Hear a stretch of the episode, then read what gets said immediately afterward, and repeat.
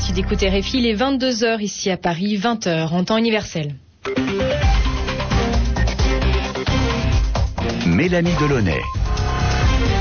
Bienvenue dans cette nouvelle édition du journal en français facile, présenté ce soir avec Bruno Faure. Bonsoir Bruno. Bonsoir Mélanie, bonsoir à tous. Il y avait des dizaines de milliers de manifestants en Thaïlande aujourd'hui dans les rues de Bangkok, des partisans de l'ancien Premier ministre Thaksin Shinawatra. Cela fait trois ans qu'il a été chassé du pouvoir. Israël, pointé du doigt par l'Agence internationale de l'énergie atomique, l'AIEA demande à l'État hébreu de l'autoriser à contrôler ses sites nucléaires. Et puis on a beaucoup parlé cette semaine de l'abandon du projet américain de bouclier antimissile en Europe centrale. Le bouclier, c'est le mot de la semaine. Toutes les explications d'Yvan Amar dans ce journal. Le journal en français facile. En Thaïlande, les chemises jaunes, les partisans de l'actuel Premier ministre Vejajiva, se sont rassemblés au nord-est du pays, près de la frontière avec le Cambodge. C'est là que se trouve un temple que les deux pays se disputent. Dans les rues de la capitale, Bangkok, ce sont leurs adversaires, eux vêtus de rouge, qui occupent la rue. Des dizaines de milliers de partisans de Thaksin Shinawatra ont manifesté ce samedi. Cela fait trois ans, jour pour jour, que l'ancien Premier ministre a été chassé du pouvoir. C'était le 19 septembre 2006 et depuis Olivier Lambert, la situation n'a cessé de se dégrader. Le 19 septembre 2006, les militaires profitent de l'absence du Premier ministre Thaksin Shinawatra pour renverser son gouvernement, jugé depuis des mois comme corrompu. Thaksin Shinawatra s'exile, mais ses alliés conservent les rôles importants au pouvoir. Les chemises jaunes, issues des classes moyennes et des élites, défilent alors et demandent le départ de ces politiciens affairistes, infidèles à la royauté. Après des semaines de blocage et de heurts, un nouveau Premier ministre est élu en décembre 2008, mais pour le démocrate Abhisit Wechashiwa, le calme sera de courte durée. Les partisans de Thaksin Shinawatra, les chemises rouges, réclament le retour de leur ancien Premier ministre. D'origine modeste, ces gens appréciaient ses réformes sociales. En avril, une de leurs manifestations est violemment réprimée par l'armée. Ce samedi, trois ans après le début de cette crise, ils défilent à Bangkok. Les chemises jaunes, quant à elles, se sont rendues au temple de Praviar dans le nord-est du pays. Pour elles, ce symbole national appartient à la Thaïlande et ils accusent Thaksin Shinawatra d'avoir monnayé son soutien au Cambodge pour l'inscription du site au patrimoine mondial de l'UNESCO.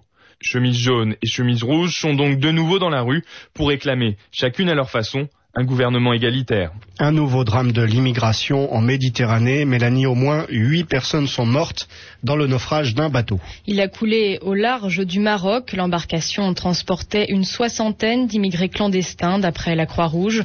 Onze passagers ont pu être secourus pour le moment. Les autorités marocaines et les secours maritimes espagnols poursuivent leurs recherches pour retrouver des survivants. Au Yémen, le gouvernement annonce une trêve, une pause dans les combats qu'il oppose aux rebelles. Une trêve à l'occasion de la fête de la fin du ramadan. Mais d'après des témoins sur le terrain, les combats se poursuivent.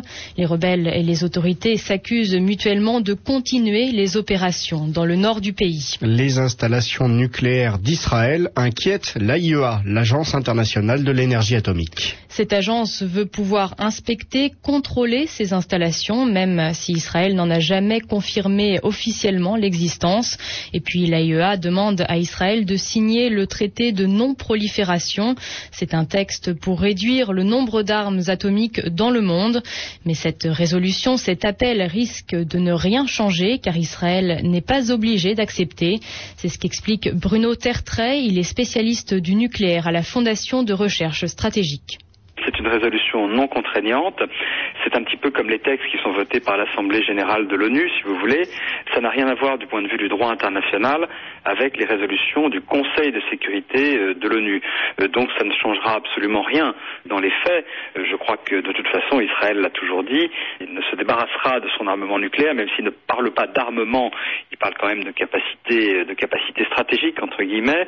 Il ne sera prêt à s'en débarrasser que le jour où il y aura une paix juste et durable au Moyen-Orient et surtout le jour où l'Iran, qui est perçu comme une menace en Israël, aura fait la preuve que ses intentions sont totalement pacifiques dans ce domaine. Il y a trois pays qui n'ont pas signé ce traité. Il y a l'Inde, le Pakistan, Israël. Alors pourquoi seulement Israël a été pointé par l'AIEA lors de cette réunion d'hier?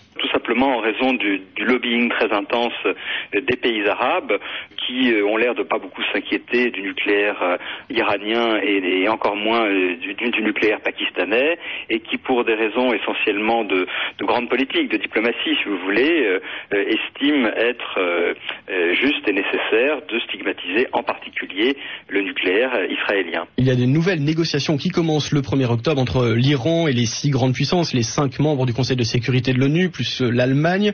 Euh, Est-ce qu'on peut espérer un changement de climat par rapport euh, aux rencontres précédentes? Non, absolument aucun. Je crois que tous les signaux, ou à peu, à peu près tous les signaux en provenance d'Iran sont négatifs de ce point de vue. Euh, simplement, ce qui va changer, c'est que le fait qu'on donne une nouvelle fois une chance à la diplomatie et à la négociation mettra les États-Unis et les pays européens en meilleure position le jour où il faudra, comme c'est très probable à mon sens, envisager des sanctions plus dures contre l'Iran, sans doute d'ici la fin de l'année. Le spécialiste du nucléaire Bruno Tertrais, il répondait à Grégory Lesca. Dans deux semaines, les Irlandais doivent voter pour ou contre le traité de Lisbonne. Un texte qui doit renforcer le pouvoir de l'Union européenne. L'an dernier, Dublin avait dit non. Cette fois-ci, José Manuel Barroso, tout juste réélu président de la Commission européenne, aimerait bien que les Irlandais acceptent. Alors, il est venu en visite officielle pour souligner l'importance de l'Europe pour l'Irlande, surtout en ce qui concerne l'économie. Et pour bien le faire comprendre, il a proposé une aide de près de 15 millions de dollars pour les employés d'une usine d'ordinateurs Dell dans l'ouest de l'île. Ils sont 2000 à avoir perdu leur travail. La politique en France, Ségolène Royal appelle à un rassemblement plus large que le Parti socialiste. Comme lors de la campagne pour l'élection présidentielle il y a deux ans, elle compte sur le soutien du peuple, des citoyens, mais surtout sur celui de ses partisans. Ils étaient venus nombreux à Montpellier, dans le sud du pays, pour cette deuxième fête de la fraternité. Et Ségolène Royal espère bien qu'ils la suivront jusqu'à la prochaine élection présidentielle en 2012. Les sports et le football ont joué ce soir la sixième journée du championnat de France. Et Bordeaux conserve la tête du championnat de Ligue 1 grâce à sa victoire sur Boulogne 2 à 0. Victoire également de Monaco contre Nice 3 buts à 1 et de Lorient face à Nancy sur le même score. Coup dur en revanche pour Grenoble qui a perdu 4 à 0 contre Rennes. Valenciennes a fait plier Sochaux 5 buts à 2 et enfin match nul un partout entre Saint-Etienne et Auxerre. Et en ce moment même, un match est toujours en cours. Marseille mène 3 à 0 contre Montpellier. Bonne nouvelle pour les basketteurs français qualifiés pour les championnats du monde. Ils ont battu la Turquie en match de classement de l'Euro 80 à 68. Demain, les basketteurs français affrontent les joueurs croates pour la cinquième place des championnats d'Europe. Mais demain, c'est surtout la finale de l'Euro. Elle opposera l'Espagne au gagnant du match entre la Serbie et la Slovénie. On termine ce journal en français facile avec le mot de la semaine. Yvan Amar revient sur le sens du mot bouclier. Barack Obama change la politique américaine sur le bouclier anti-missile. C'est l'une des informations importantes de cette semaine. Elle n'est pas toujours facile à comprendre. Antimissile, ça va. Antimissile contre les missiles. Il s'agit de ce qui peut protéger contre les missiles, c'est-à-dire les fusées d'attaque.